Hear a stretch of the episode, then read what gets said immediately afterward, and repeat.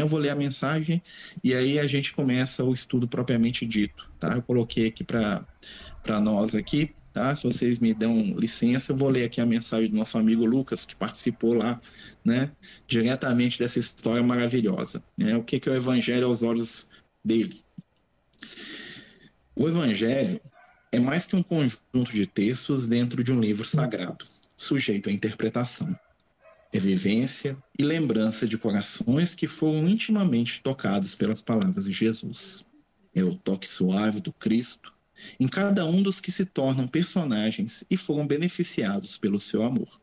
Ele veio com as vibrações de mudança, escrevendo na alma de homens e mulheres como vocês palavras de consolo e de fé.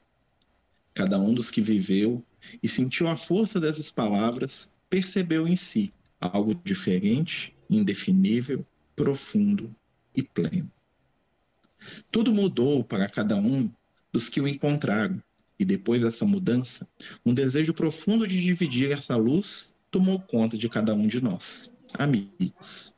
Que era aquela luz no olhar de um leproso falando de saúde e cura, de um soldado que dizia do seu desejo de perdoar, de ser melhor. O que era aquela vibração profunda que nos ao escutar o relato de um ex-cego. As palavras de pescadores simples, que trocavam as letras em seu sotaque rústico da Galileia, mas que pareciam portar dentro dos lábios estrelas, que lhes transfiguravam a aparência em seres de luz. Que eram aquelas mulheres simples, envoltas em seus mantos empoeirados, que contavam histórias de cura, de cuidado, de esperança, onde lágrimas de dor eram substituídas pelas de alegria. Palavras de um amigo que chorava, quase em desespero, falando da misericórdia de um mestre estranho que se importava com escravos, que era amigo de mendigos, que abraçava impuros e prostitutas como se fosse deles, amigo e irmão e que teve por este mesmo amigo piedade e amor, chamando dos caminhos da ilusão e da amargura para a senda feliz da renúncia do amor. Evangelhos, meus amigos, de dois mil anos depois, é história de corações, lembrança de emoções e lágrimas, desconcertante realidade que ainda tentamos entender, apesar de saber que depois dele tudo seria diferente nas nossas vidas e nas suas. E para a gente começar o nosso estudo do Evangelho, né, primeiramente nós vamos né, pedir a espiritualidade amiga que possa nos abençoar, né, elevando os nossos corações ao Cristo Jesus, pedindo que nas vibrações das palavras dos amigos espirituais, da música que escutamos, possamos abrir a nossa mente, o nosso coração, o nosso afeto, para as palavras de consolo que nos ensinam a consolar, para as palavras de entendimento que sustentam a nossa jornada, a nossa vida, para que possamos nos lembrar que o verdadeiro Evangelho é aquele que escrevemos com as nossas ações, com a nossa fé. Mestre amigo Jesus, companheiros espirituais, agradecemos pelo momento que nos reúne, mesmo que aparentemente à distância, pois sabemos que os corações que se unem em teu nome estão sempre imantados pelo amor. Abençoa, Senhor, cada companheiro, cada lar, cada família, cada grupo de irmãos e de irmãs, no plano físico e espiritual, que sustentam, amparam e abençoa esse trabalho. Abençoa a casa de Francisco, né, o lugar onde nasceu esse estudo, para onde em breve, se Deus quiser, ele irá retornar, acrescido né, das possibilidades da modernidade. Abençoa, Senhor, a cada um de nós e permite que possamos estar sintonizados com o teu amor, na certeza da tua presença e da tua paz. Então, meus amigos, né, a gente, para falar de evangelho, nós temos que lembrar da Bíblia, né? Esse livrinho aqui, né? Muitas vezes as pessoas perguntam por que, que a gente não vai estudar o Evangelho no Evangelho segundo o Espiritismo, né? Porque a gente sabe, né, que o conhecimento espiritual ele tem etapas, né? No livro dos Espíritos, o Kardec ele faz um, uma explanação muito interessante, né? Ele faz uma interpretação muito bela, né, dos preceitos morais do Cristo, né? E traz para a gente ali um caminho de sustentação e de entendimento que vai nos ajudar muito, né? Dentro aí da, da expressão do Evangelho. Mas o nosso objetivo aqui né, lembrando as palavras do nosso querido Liel, é reviver a vibração e a energia do cristianismo primitivo. Né? É reviver a vibração dos pescadores, das prostitutas, é reviver o sentimento dos, dos homens simples, dos lavradores, é reviver ali aquela vibração do Cristo à beira do lago, do Cristo na casa de Pedro, é reviver né, aquela energia que contagiou, que mudou, que transformou o mundo e que chegou na gente hoje. Né, porque nós sabemos que nós somos espíritos eternos, né, e conforme às vezes brincam em alguns amigos, aonde que a gente estava naquela época? Por aí, né? Todos nós estávamos em algum lugar, né? Se a gente for pegar o Dr. Bezerra de Menezes, que fala para a gente lá no livro Seara Bendita, né? Todos nós, na época de Jesus, principalmente os que estão afinizados com as propostas do Evangelho, os que estávamos encarnados ali, né? Em Israel, em Roma, né? Naquela região toda, né? Que se não ouvimos o próprio Jesus falando, né? Pedro, com Tiago, talvez com com João, com a Maria Magdala, revoltado, que tá, ou talvez de um cego, ou talvez qualquer, né? Ou talvez até do pior de todos, né? Um nobre em seguida ela vai. E aqui estamos relembrando, né? Trazendo de novo essa vibração de amor. Pensa no Evangelho, a gente lembra, né? Que o Evangelho era o fruto do trabalho de muitos, né? Que escreveram na época de Jesus, alguns que o conheceram pessoalmente, né? A gente pega, por exemplo, o Mateus, né? A gente pega lá o João Evangelista, a gente pega o próprio Marcos, né? Que conheceu Jesus muito jovem, né? Criança praticamente.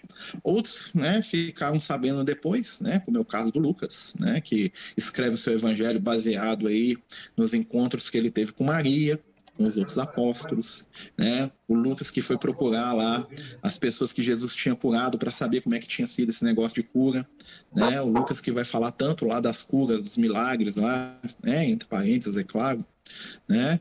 E com a sua curiosidade de médico, né? Vai esmiuçar o evangelho de uma forma diferente, né? Cada evangelho ele tem um, objetivo, tá? Então, para a gente começar a estudar, né, a gente lembra lá, os evangelhos eles estão registrados hoje né, no Novo Testamento, né, que é a parte da Bíblia né, sagrada, que conta a vida de Jesus, né, que né, ele começa com o Evangelho de Mateus, que é o primeiro dos evangelhos, né? E para a gente entender um pouquinho, né, sobre esse essa história toda, né, nós temos que lembrar como que os evangelhos foram escritos, né? Ao contrário do que a gente imagina, os evangelhos não foram escritos durante a vida de Jesus. Anos depois, né? E muitos, muito baseado nas informações daquelas pessoas que conviveram com ele, né? Às vezes 10, 20, 15, 30 anos depois, né, daqueles fatos acontecerem. Né? Nós vamos é, falar disso muito pouco, né? Porque o nosso objetivo é mais entrar na parte do evangelho mesmo, da consolação, mas é, é interessante que a gente saiba né, que os quatro evangelhos que estão na Bíblia, né, muita gente às vezes pergunta por que, que são aqueles evangelhos e aqueles outros que eles falam que existem, né? E a própria espiritualidade fala, né, através aí de várias, vários médios, várias informações espirituais, que os quatro evangelhos, né, eles são é, os que mais se aproximam né, do pensamento de Jesus na época. Né? Os quatro evangelhos que são que Mateus, Marcos, Lucas e João né, são os quatro evangelhos mais próximos né, das reais situações que aconteceram com Cristo. Os outros, né, que são chamados de apócrifos, né, depois nós vamos falar um pouquinho deles também outro dia, não é hoje, né, tem algumas informações, mas elas não são, vamos dizer assim, fidedignas, né, a ponto de valer a pena ali é, incorporá-lo ali na Bíblia. Tá? Então é, a gente vai lembrar que, né, a gente fala assim, ah, a Igreja Católica colocou, né, mas vamos lembrar que o mais alto tem um controle das coisas, né, e nada é alterado, modificado, né, sem que o mais alto é, se manifeste. E o que nós temos do Evangelho hoje é suficiente, vamos dizer assim, para nossa caminhada evolutiva e espiritual, tá, gente? Quem quiser perguntar, fazer qualquer pergunta, fiquem à vontade, tá bom? O objetivo nosso hoje é fazer um introdutório do estudo evangélico, tá? Então a gente vai é, entrar um pouco nisso. Então nós temos quatro evangelhos. Né? Nós temos o primeiro evangelho na Bíblia, que é o evangelho de Mateus. Né? Esse evangelho foi baseado né, nos escritos do apóstolo com esse mesmo nome, do Mateus, né? o Mateus que era o cobrador de impostos na cidade de Cafarnaum. Né? Que era um publicano, que era uma pessoa de má vida, né? Que era um homem que mexia com os impostos, né? Era um trabalhador do Império Romano, ele servia o Império Romano e por isso ele era muito mal visto pelo povo dele, porque ele, era, ele trabalhava para um invasor, né? Os romanos tinham invadido e o Mateus cobrava imposto para os romanos. Uma posição que dava para ele muitas vantagens econômicas e financeiras, mas ao mesmo tempo fazia ser extremamente mal visto na sociedade dele. Né? Ele era visto como um traidor, como um ladrão, como um safado. Imagina a visão que nós temos dos políticos hoje. É o Mateus. É o que todo mundo pensava do Mateus. Né? Imagina aquele político que você acha que é o mais ladrão, safado, sem vergonha. Né? Claro que todos são nossos irmãos, mas eu estou falando só para a gente poder entender. Era assim que o Mateus era visto entre o povo de Israel, tá? na cidade de Cafarnaum. E Jesus chama esse companheiro para ser um dos seus discípulos, né? para ser um dos seus apóstolos.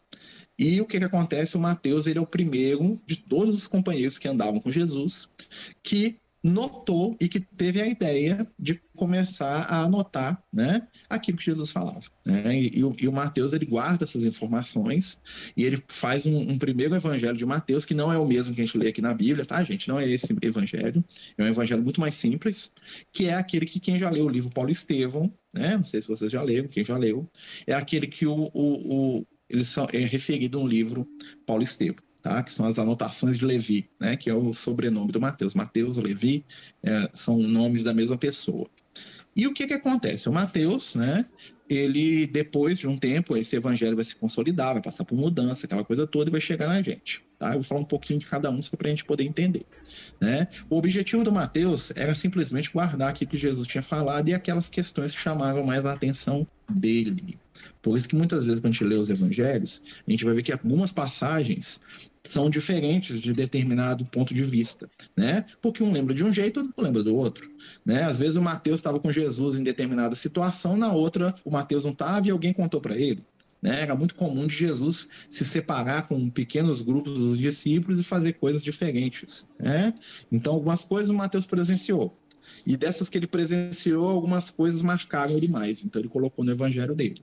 Outras coisas impressionaram mais, por exemplo, o João. E o João coloca no evangelho dele. Por isso que tem umas diferenças ali entre o texto. O segundo evangelho né, é o evangelho de Marcos. Né? Marcos, que é um rapazinho chamado João Marcos, quem leu o livro Paulo Estevão também vai ver ele no livro Paulo Estevão. Né? O Paulo de Tarso não deu muito certo com ele no início, né? porque ele era meio preguiçoso, esse João Marcos. Né?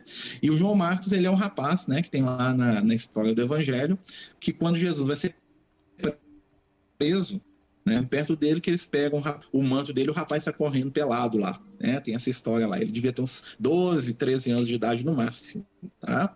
E ele é esse João Marcos, ele era filho de uma, de uma mulher muito importante do evangelho, da Maria Marcos, tá? Outra Maria, né? Marcos era o sobrenome.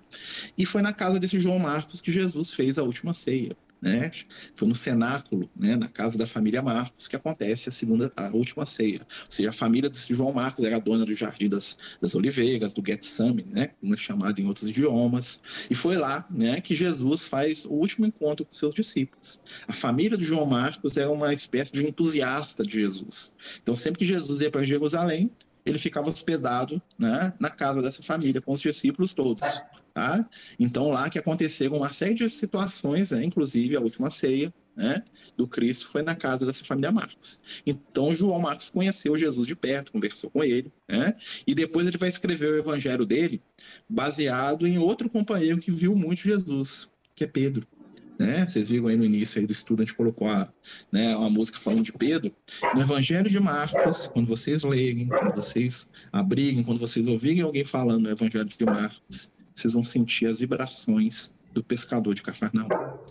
Pedro, que era que não era analfabeto, mas não sabia escrever, tá? Era muito comum na época de Jesus as pessoas aprenderem a ler, mas não aprenderem a escrever, né? Para escrever era, era, existia materiais caros, aquela coisa toda, né? Então muitas muitas pessoas sabiam ler, mas escreviam muito mal, né?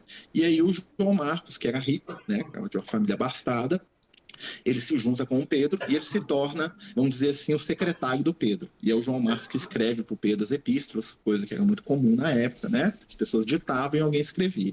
A maioria das cartas de Paulo foi escrita assim: o Paulo ditava e os companheiros escreviam, né? Mas é um outro processo, depois nós vamos falar disso.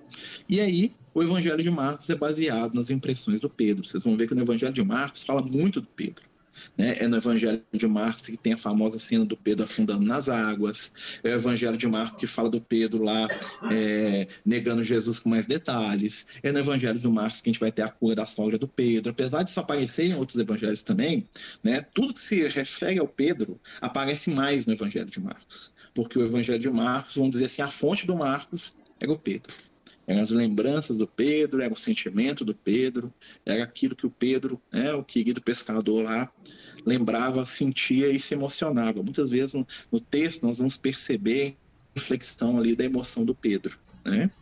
O terceiro evangelho, né, que é o evangelho do Lucas, né, o evangelho de Lucas, que foi um dos últimos a ser escrito, né, o Paulo de Tarso queria escrever um evangelho e ele pede para o Lucas, o Paulo estava preso mais uma vez, né, ele vivia preso, assim, né, o Paulo era muito ruim de relações públicas, então ele vivia preso, né, então ele estava preso em Jerusalém, ele pede para o Lucas escrever um evangelho, né, e o Lucas, dentro daquela, né, questão da cultura grega dele, né, o Lucas que era, que era grego por parte de pai, né? E judeu por parte de mãe, a mãe dele era judia, era de Israel, e o pai dele era um sacerdote grego, tá? A história do Lucas é, é essa. E então o Lucas ele teve o melhor dos dois mundos. Ele foi criado dentro da cultura grega, mas ele não era estranho à cultura dos judeus. Apesar que ele não seguia a religião dos judeus nem nada disso, mas ele, como ele era filho de judia, ele era tecnicamente um judeu. Então isso abria portas para ele dentro ali, da cultura de Israel. Ele podia entrar no templo, ele podia fazer uma série de coisas, né, por causa da questão, né, da descendência dele. Quem dava a descendência, tá, dos judeus é a mãe, tá? Se é judeu, se a sua mãe for judia. E aí o Lucas, ele vai escrever um evangelho, né? Conversando com as pessoas, já que ele não conheceu Jesus, né? Ele veio bem depois, né? Ele, veio uma, ele foi entrar, ele foi se tornar cristão mais ou menos uns 12 anos depois da morte de Jesus. Ele não chegou, mas ele conheceu o Pedro, conheceu todo mundo, né? Ele só não conheceu o Tiago, irmão do João Evangelista, que já tinha morrido, né? Mas a maioria das pessoas que Jesus tinha curado, que Jesus tinha conversado, o, o Lucas conheceu e conversou com ela. Esse Lucas é o mesmo Lucas que você recebe ou não? Sim, é, é o, esse Lucas é o Lucas do Evangelho, né? E o que que acontece, né? O Lucas no Evangelho dele vai ter uma coisa muito interessante, porque o Lucas foi buscar uma fonte que foi uma das melhores fontes da história, né? No Evangelho de Lucas nós vamos ver ali, né? As palavras, as lembranças de Maria, né? Maria vivia na cidade de Éfeso com João Evangelista e o Lucas vai lá, né? Até ela e ele escuta dela, né, a história da infância de Jesus, né? Infelizmente, o, segundo a gente sabe aí, é, é, existe um relato muito grande da infância de Jesus, mas que no final acabou se perdendo, né? Mas assim, não é nada sobrenatural, não, são coisas muito simples, né? Talvez até por isso que não chegou na gente aqui hoje, tá? Mas não tem nada fantástico na infância de Jesus, apenas, né, as relações dele com Maria, as conversas dos dois, né, que tem algumas profundidades. Né? Ele já trouxe assim em, algumas mensagens que a gente trouxe algumas conversas de Jesus com Maria aí, não sei se vocês viram, é de falar dessa relação do, do mundo espiritual para entrar muito nisso, né? Mas o evangelho de Lucas é o evangelho nas lembranças da mãe de Jesus, nas lembranças das pessoas que foram curadas, das pessoas que foram tocadas pelo. Mas o que, que a gente está falando? Que o evangelho de Lucas ele foi escrito em cima das lembranças de Maria. Né? Dentro do Evangelho de Lucas, nós vamos perceber ali né, as suaves vibrações ali né, da figura né, carinhosa, gentil de Maria. Né? E o Lucas ele vai escrever para as pessoas que não são da terra de Jesus. Ele vai escrever para os estrangeiros. Né? Ele vai escrever para poder explicar, né, como ele mesmo diz ali na mensagem, esse Messias estranho, né, que abraçava os pobres, os doentes, as prostitutas, os criminosos, né, é, que era algo ali que era impensável na época. Né? Então, o Evangelho do Lucas é um evangelho de é, de ciência, né, um evangelho ali que traz é, a informação, o conhecimento, né, o assombro, né, e tem nessa, nessas manifestações né, a lembrança de Maria, né? Tem ali a lembrança ali da mãezinha de Jesus. Temos o Evangelho do João, né? O querido João Evangelista, né? O querido amigo de Jesus. E por último vem o Evangelho de João, né? O Evangelho de João é um evangelho totalmente diferente dos outros, né? Porque o Evangelho de João reflete é, a espiritualidade, né? Enquanto os outros apóstolos, os outros discípulos falavam ali, né, para as pessoas que estavam aqui na matéria, o João ele viajava né, nos pensamentos de Jesus. O João era aquela alma que tinha uma conexão tão profunda com Cristo, né? Que tudo aquilo que Jesus falava ele ia além, né? E João, ele escreve o evangelho dele, né? Enquanto os outros escrevem com os pés no chão, o João escreve o evangelho dele com né, a mente nas estrelas. É, o João escreve o evangelho dele com a vibração né, da saudade, da esperança, da imortalidade. Né? O evangelho dele é um dos mais profundos, né? E às vezes, talvez por isso, um dos poucos, dos menos lidos, né? Ou que são menos é, visitados pelas pessoas, né? O Evangelho de João, por exemplo, tem um dos textos mais lindos que eu acho da Bíblia, que é a despedida de Jesus dos discípulos, né? Que é aquele texto lá que Jesus pede, ele faz uma prece de Jesus dele pedindo pela humanidade, pelos discípulos, pedindo por nós que viríamos depois, que iríamos acreditar por intermédio dos discípulos dele, né? É, então, assim, é um, um, uma coisa que só no Evangelho do João que tem. Né? E o Evangelho do João também não tem muita preocupação com é, estrutura cronológica. O João vai lá no, em, em, coisas que aconteceram uma semana antes da morte de Jesus, depois volta lá na, no início da, da pregação dele, depois vai lá na crucificação, volta de novo, né? Porque o objetivo do João não era contar uma história, era mesmo é, movimentar o nosso coração, a nossa mente, né? Despertar o nosso espírito imortal, tá? Isso é só para a gente falar um pouquinho de cada evangelho, né?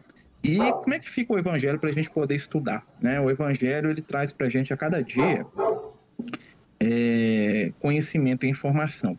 Na época de Jesus, é, era muito comum entre os discípulos, né, principalmente entre os judeus, que quando eles tivessem algum momento de dificuldade ou quando eles fossem fazer algum tipo de estudo, de aprendizado, que eles abrissem né, o evangelho de maneira aleatória, tá? Eles abriam, né, os pergaminhos lá de maneira aleatória, né, eram muito poucos na época, né?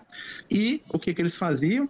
Eles escolhiam nesses pergaminhos ou nesse texto, né, é, aquilo que saía ali na hora e colocava aquilo como uma mensagem do mundo espiritual. Muita gente ainda tem, né, hoje é, essa vontade de fazer. Hoje nós vamos fazer isso, né? Para a gente não ficar assim um pedacinho do evangelho sair dessa questão de estudo aí, né?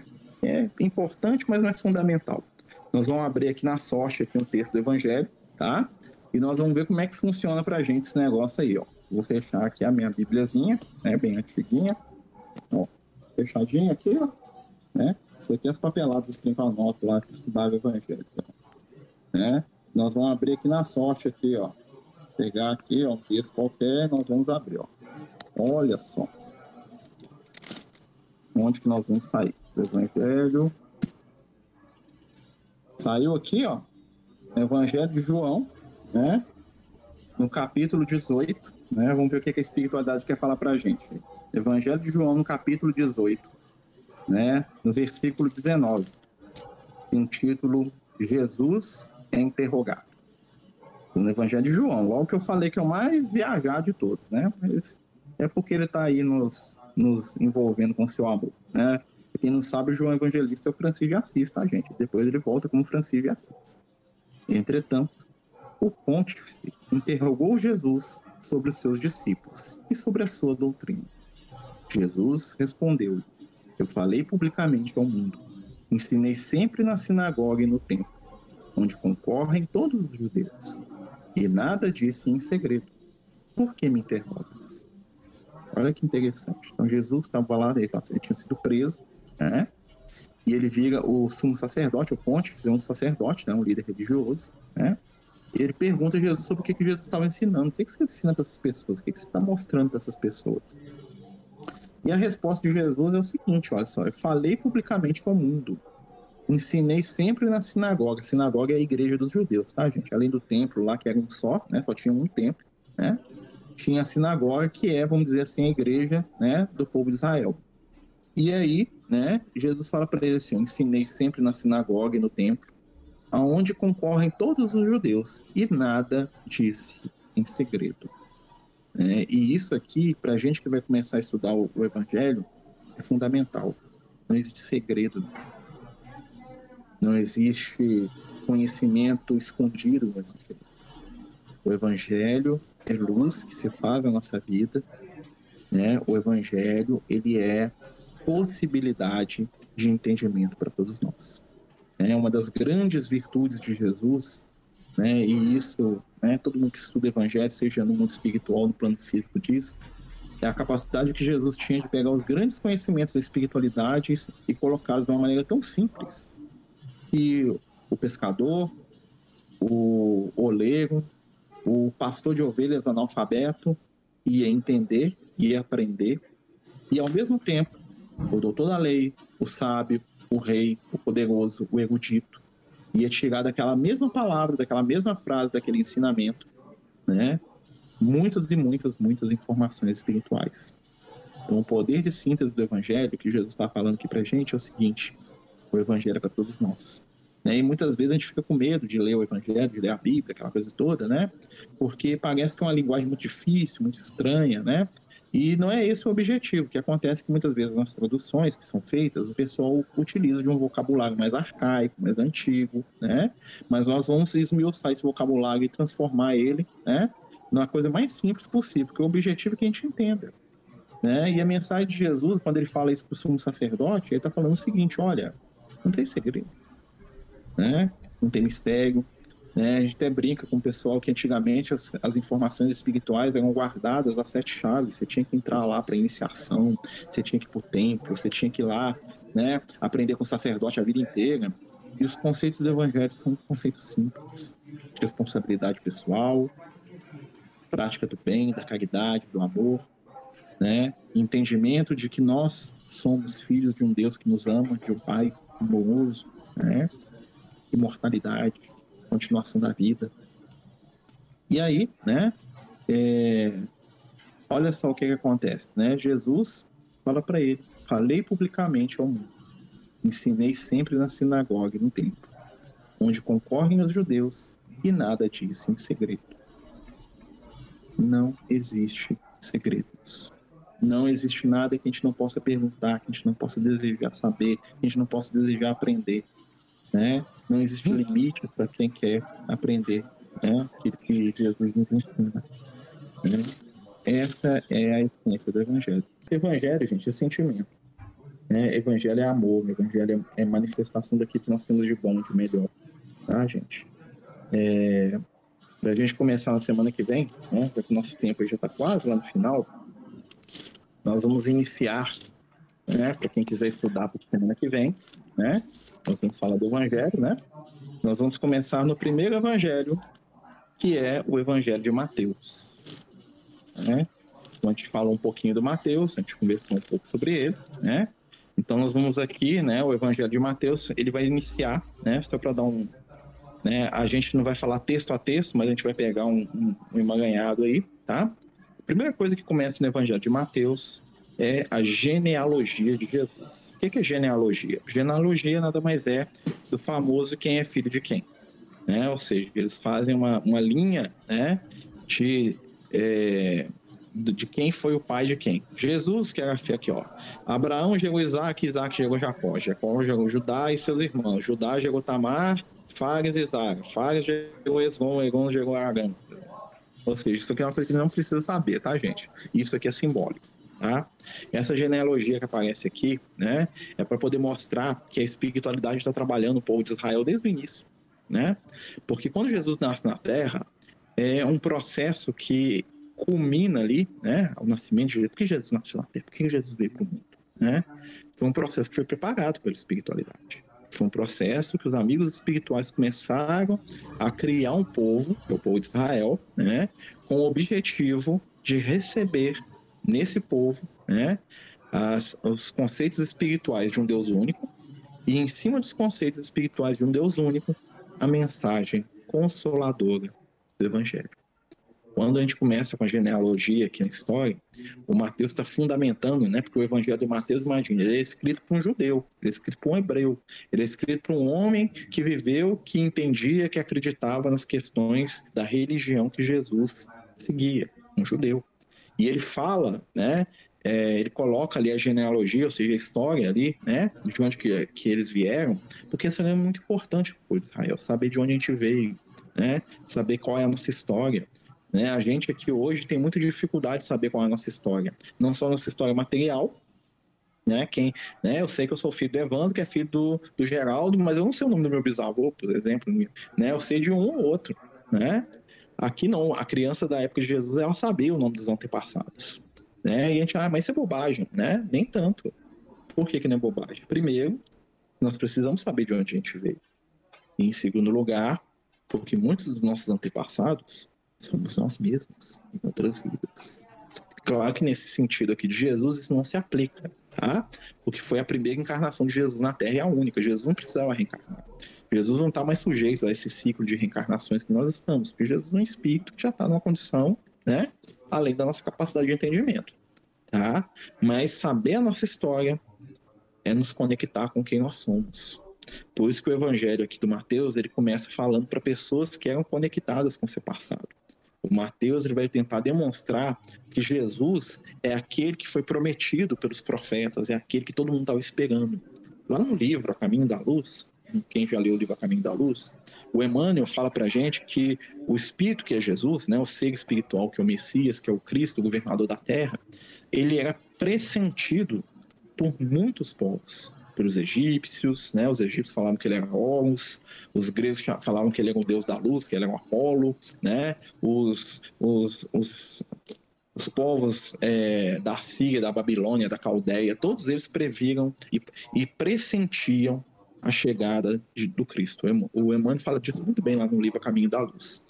E aí, né, os judeus também esperavam esse Messias. E aí, quando o Mateus escreve, o que, que o Mateus está fazendo com a gente aqui? Ele fala assim: olha, gente, sabe, nossa história aqui, né? Esse Jesus, esse Messias, ele veio de nós aqui, ele veio para poder cumprir aquilo que a gente esperava, né? Talvez não do jeito que a gente queria, né? Porque existia um conflito do, que que Jesus veio trazer, o que, que o pessoal queria que ele trouxesse. Nós vamos entrar nisso depois, né? Quando a gente falar das tentações, né?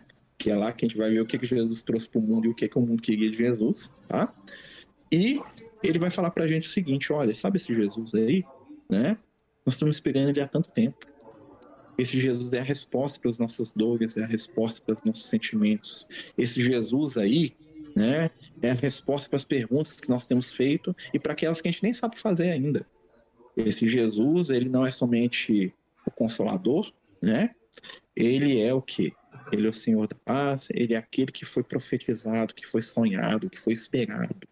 E ele está aqui com a gente agora. E nós podemos repetir isso que o, que o Mateus está falando no início do seu evangelho, e dizer o seguinte: nós estamos precisando muito de Jesus. Nós estamos precisando do Cristo no nosso trabalho, lá na casa espírita. Nós estamos precisando do Cristo aqui no nosso, nosso ambiente familiar, dentro da nossa casa. Nós estamos precisando de Jesus demais. E o objetivo gente estudar o Evangelho é reviver a nossa conexão com Cristo. Esse é o nosso objetivo, tá? Pessoal, se alguém quiser falar, por favor, né? Eu falo demais, né? Eu falo muito, eu falo em exagero, então se vocês me cortarem, quem quiser perguntar, falar qualquer coisa, não. Marcelo, pode falar. Deixa, deixa eu te fazer uma pergunta. A gente vai, aqui no, no, no, no Evangelho de Mateus, ele fala muito, ele fala do Sermão do Monte. A gente vai fazer alguma coisa focada no Sermão do Monte, porque é muito vamos lindo, maravilhoso. Tudo. Então, vamos passar em tudo. Vamos passar em todas as passagens, tá? Algumas vão exigir mais tempo, né? Uhum. Outras a gente vai passar para explicar o que está acontecendo ali. Por exemplo, essa passagem aqui da genealogia, que é o capítulo primeiro do Evangelho, né? É, a gente não vai ficar aqui repetindo a genealogia inteira, até porque isso aqui é um simbolismo, né, gente? Né? Quem que é filho de quem? Isso aqui não agrega para o nosso conhecimento, mas agrega a gente entender por que, que ela está aqui. Ela está aqui porque o Mateus queria fazer uma conexão né, com a cultura hebraica, que era a cultura dele, que era a cultura do povo dele. Ele queria mostrar para as pessoas que aquele Jesus, né, era sim o Messias prometido. Porque tinha uma dificuldade deles entenderem. O Paulo de Tarso mesmo, né, ele fica danado da vida quando eles apresentam Jesus como Messias para ele. Né? Um dos motivos dele matar o Estevão, além da, da arrogância e da, né, da, da, briga que o Paulo tinha com, né, com a da vaidade ferida do Paulo, era porque o Estevão falou que Jesus era o Messias. E para o Paulo, dentro do conceito da religião deles, isso é um absurdo né? E nós vamos explicar esse porquê lá na frente, né? Por que, que ele entendia assim? E por que, que depois ele mudou de opinião, graças a Deus, né? Porque, né? Ainda ele fica, né? Mudou e nós temos aí as cartas de Paulo, um monte de coisa boa aí que o Paulo deixou pra gente, né? Mas aí o que que acontece, né? E é interessante que o Evangelho de Mateus ele vai começar falando da história de Jesus, né? Por isso que é tão importante o passado, né? As raízes que Jesus tinha com aquele povo de Israel, isso é muito importante para aquele povo. É muito importante. A gente aqui no Brasil, a gente é muito descolado disso. Recording pra, has stopped. Né? Mas é, essa informação espiritual é muito importante. Ela traz muita, muita coisa para gente. Né? Deixa eu só olhar o tempo aqui para a gente não fugir do horário. Nós temos 10 minutos. Né? Depois disso, né, ele vai falar para a gente, tema que a gente vai entrar na semana que vem. Né? Olha que eu já comecei a entrar no tempo. Né, do nascimento e da concepção de Jesus, que é um dos temas mais polêmicos da doutrina espírita, né? Maria, Virgem Maria, esse nome aí né, nos assombra aí há dois mil anos. Será que Maria é a Virgem mesmo? O que vocês acham? Né? Será que Maria precisaria ser um espírito que nunca teve relação sexual para ser um espírito iluminado? Né? Será que a relação sexual é condição de evolução, sim ou não, para alguém? Né? Povo naquela época, será que é? Será que para a gente é? Então nós vamos contar a história de Maria e de José aqui, nós vamos falar um pouquinho deles, né? Nós vamos, né? Para quem já ouviu aqueles áudios que a gente coloca né, e estava na reunião de quinta, vai ser uma relembrança, né? Mas é assim mesmo, o evangelho, cada vez que a gente estuda, cada vez que a gente fala sobre ele, a gente entra em novos detalhes e a espiritualidade vai ajudando a gente aí com as informações que a gente precisa, né? Na semana que vem nós vamos falar de Maria, nós vamos falar né, da concepção de Jesus aqui, como é que o Mateus fala disso. Né? Nós vamos entender um pouco sobre a posição da mulher na sociedade da época, né? porque é uma, a, a mulher era muito, mas muito é, marginalizada na época de Jesus, mas demais. Né? Todo tanto que vocês pensarem que a mulher é marginalizada, comparado com a época de Jesus, elas, elas são livres. Tá? Uma mulher da época de Jesus, para você ter ideia, né? Ela não podia nem sair da rua, ela não podia conversar contra o homem, a pretexto de ser apedrejada até a morte, tá? Então, assim, são coisas que a gente nem imagina, né? E aí nós vamos falar de como é que foi essa questão da concepção, nós vamos falar como é que foi essa questão de José, né? Quem que é esse cara? Quem que é esse José? Quem que é o pai de Jesus que é tão abandonado, esquecido pelas pessoas, né? E por que, que a gente precisa fazer isso para entrar no evangelho? Nós precisamos nos conectar, né? Nós vamos perceber que José, né, ele é um ser que está ali com Maria e com Jesus, que é a gente, de certa forma, no sentido, no sentido o José, ele não é um espírito iluminado. O José é um espírito bom, né? O José é um cara cheio de boa vontade, que se viu ali em determinado momento da história espiritual dele, né? Casado com Maria e sendo pai de Jesus, imagina. Você dentro da sua casa, você olha sua esposa é Maria. Espírito iluminadíssimo. Aí você tem um filho que é Jesus. Aí você vê Maria conversando com Jesus e você fica lá. Imagina o pobre José no meio dos dois, né? Esmagado pelo amor indescritível dos dois seres. Quando eu falo esmagado, gente, no bom sentido, tá? Fala no sentido aí né, da brincadeira. É claro que as, das experiências melhores pode se imaginar, mas imagina, né? Pra gente tão humano assim, né? Estar no meio de dois seres desse nível, né? Conviver com eles o tempo todo. Imagina Jesus perguntando as coisas pro José, né? O, o Jesus perguntando, pai, como é que é esse negócio aqui? Eu falei, meu Deus, pergunta pra sua mãe, né? Ela deve saber. Né? O negócio aqui é serrar madeira, serrar madeira eu sei, né? E aí tem algumas histórias que, que, que a gente vai falar um pouco da infância de Jesus também, né? Que aí que é algumas coisas que a espiritualidade fala, que a gente vê nos livros, né? A gente vai fazer um apanhado geral, tá? Desse, desse momento aí, né? Porque quando a gente se conecta com Jesus, com a família de Jesus, Jesus se torna mais próximo, que é um dos nossos objetivos, tá? É, uma vez a gente estava conversando com o Lucas, tem umas coisas que eu vou falar aqui para vocês que normalmente eu não falo, mas eu vou dividir com vocês. Muitas vezes a gente conversando com o Lucas, né? Uma vez eu lembro que a gente estava numa, é comprar fralda numa igreja. Isso é muito tempo atrás, era, ah, era mais então, jovem. Tô, e aí, né, eu vi aquelas imagens, né, tá do Pedro, né, do Paulo lá, e aí o Lucas estava lá, né, não sei o que eu fui fazer, foi no Verlog, que a gente foi lá. Aí eu perguntei, e aí, Lucas, era assim mesmo? Ele olhou para mim e falou assim, não, né? Eu falei assim, você está falando da aparência? Ele falou assim, não, essas pessoas aí que você está vendo nessa estátua não são os meus amigos. Aí eu perguntei, mas por que, que eles não são seus amigos? Porque não são pessoas normais. Né? Esse Pedro vestido de, de cetim, né, com a barba parada, não tem nada a ver com o pescador de trajes rústicos, de fala é, difícil de entender, cheio de sotaque, né? É, muitas vezes agressivo, rude, né? E que tentava ali, que se você via nele, uma, dentro de toda essa coisa, uma doçura, né? Quando ele falava de Jesus, né? Uma tentativa de se modificar. Pedro não entraria no Vaticano hoje, porque um mendigo não estaria dentro da igreja.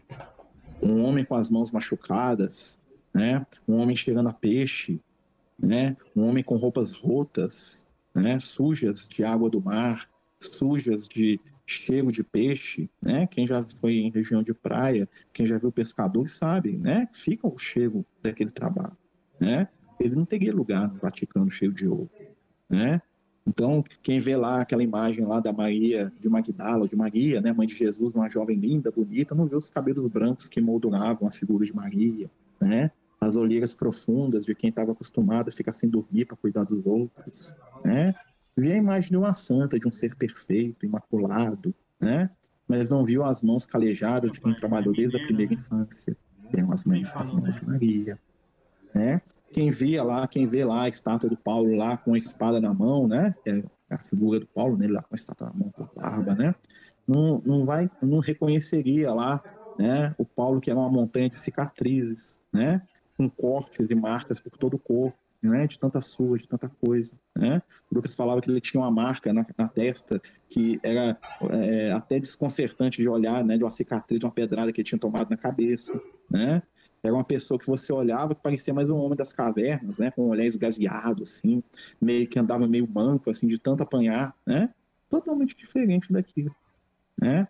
E aí ele fala assim, olha, o evangelho que nós temos que aprender é o evangelho não de estátuas, de santos, né? Eu entendo eles são assim porque as pessoas vão idealizando, mas o evangelho foi feito por homens e mulheres, homens de mãos sujas, mulheres cansadas, né? homens com cicatrizes, né?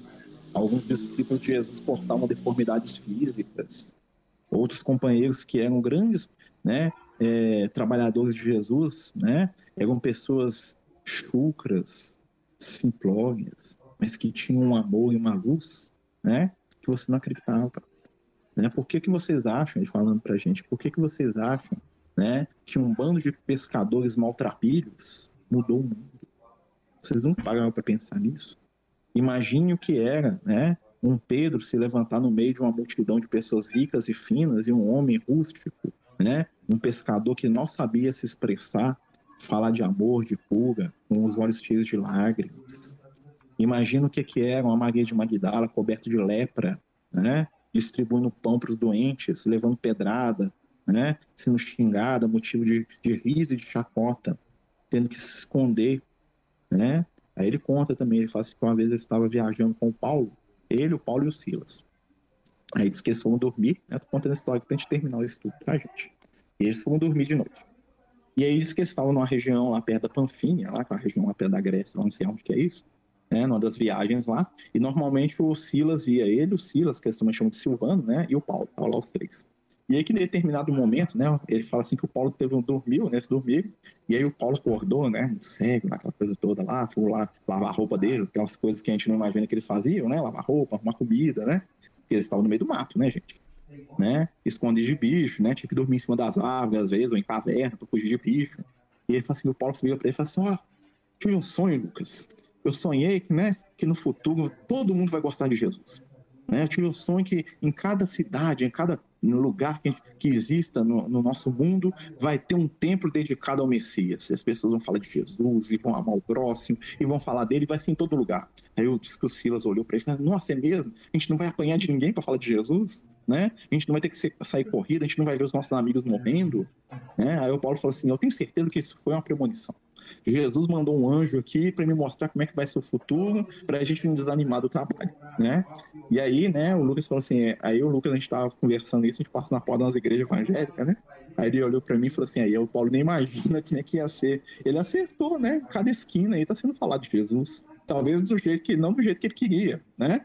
Com harmonia, né? Mas está sendo falado, né? Ou seja, a coisa tá andando, tá melhorando, né? O Cristo já é bem-vindo, né? O Cristo já é bem-vindo nas casas, nos templos. Né? Nós precisamos agora aprender a viver. E para aprender a viver, nós temos que resgatar, resgatar o Jesus que ria com as crianças, o Jesus que se sentava nas noites e nas tardes com os discípulos para conversar, o Jesus que caminhava pelas estradas, né, escutando os relatos das pessoas, o Jesus que se sentava numa fogueira e dividia o pão, né, o Jesus que ajudava nas tarefas do dia a dia, o Jesus que carregava a pedra, o Jesus que cortava lenha, o Jesus que pescava, o Jesus que sorria, que contava piadas com os amigos, nada ofensivo, mas né, fazia brincadeiras alegres, era espirituoso, era gentil, era amoroso, né? O Jesus que tinha os pés no chão e a cabeça nos céus. Aí vocês vão lembrar quando a gente fala dos discípulos, né? Tinha o João Evangelista que vivia no mundo da lua, né? E tinha os outros que estavam com o pé no chão. E Jesus era o quê? Era a síntese. Era aquele que andava com os pés no chão, né? Próximo, né? E quente com todas as pessoas à volta dele, né? Que tinha prazer de conversar com as crianças, com as mulheres, né? Coisa que era muito mal vista. E ao mesmo tempo, quando ele começava a falar do amor do Pai, da luz, do Evangelho da vida, né? Ele voava. E aí o João Evangelista ia voando atrás, só que Jesus conseguia descer e voltar. O João Evangelista ficava por lá, né? E aí Jesus de vez em quando tinha que chamar ele, volta, João, o negócio é aqui embaixo aqui, ó. Volta, João, que os filhos do Calvário estão esperando a gente aqui, né? Mas é isso, gente. O objetivo do nosso estudo é esse. Tá? A gente vai dividir aí o que a gente tem com vocês, né? Antes da gente terminar aqui, ia dizer também, né? Tem uma frase que eu gosto muito do Paulo que ele fala assim: examinar e tudo retende o bem, tá? Então, o que a gente tem para dividir, a gente vai dividir. E o que vocês guardarem, o que vocês desejarem guardar, fiquem com vocês. O que vocês acharem que é inútil, que é bobagem, deixa pra lá. Tá? Coloquem a cota de caridade de vocês. Tá bom, meus amigos? Né? É, agora nós vamos terminar nossa reunião, né? Eu só peço que na próxima, se o pessoal quiser falar, perguntar, fique à vontade, tá? Semana que vem nós vamos ler aqui, ó, o final do capítulo primeiro, que fala da geração de Jesus, o capítulo segundo, né? que fala da, dos magos, da fuga para o Egito e da morte dos inocentes. Vamos falar sobre isso. O Evangelho de Mateus, capítulos 1 e 2. Vai ser o tema do nosso estudo da semana que vem. Tá? Quem quiser ler, quem quiser ver o vídeo, quem quiser né, conversar sobre, tá aqui na, na Bíblia. Leiam, gente. Ah, mas eu não vou entender. Não tem problema. Ler para a gente poder conversar. Ler para a gente poder perguntar. Ler para a gente poder sonhar junto sobre o que está sendo dito aqui. Tá bom, meus amigos? Se alguém quiser falar alguma coisa, né? temos, um, temos uns minutinhos aí.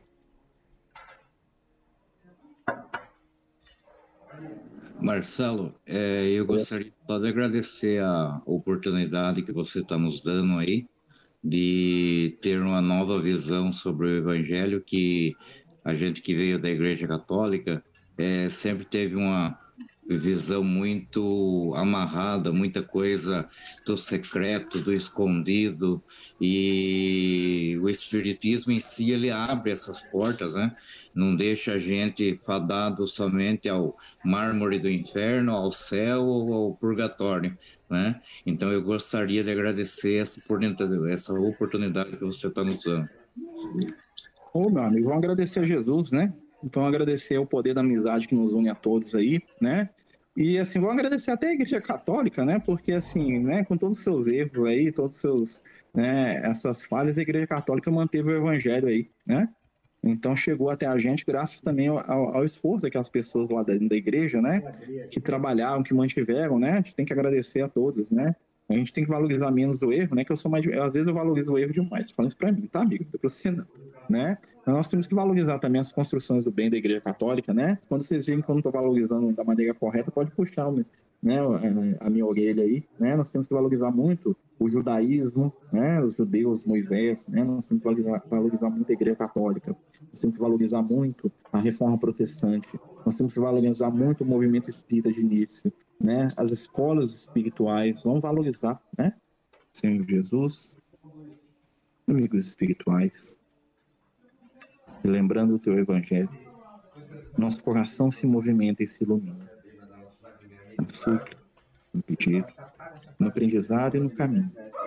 Encontramos e reencontramos almas, corações, amigos. Divino Mestre, Inspira cada um de nós para que possamos ser propagadores da tua palavra, onde quer que estejamos. Coloque em nosso coração a fé, a esperança, o amor. Dá-nos, Senhor, a certeza de que estamos unidos a Ti e que podemos, cada um dentro dos seus potenciais, sermos servos do Teu amor. Abençoa, Senhor, aqueles que estão à nossa volta, a nossa família, os nossos irmãos, os nossos amigos, o nosso lar. Fica, Senhor, conosco, materializando em energias, em luzes, tudo aquilo que precisamos, para que possamos aprender a receber e a distribuir. Abençoa, Divino Mestre, a nossa encarnação, o momento pelo qual o nosso planeta passa, para que possamos superar as provas, vencer os desafios e seguir junto a Ti na seara do amor. Fica conosco, Senhor, hoje e sempre, como sabemos que tem estado, desde a margem dos lagos da Tiberíades, desde os caminhos das vielas, das cidades, do passado espiritual, do momento em que vivemos. Seja conosco, Senhor, em luz, em amizade em esperança. Que assim seja, graças a Deus.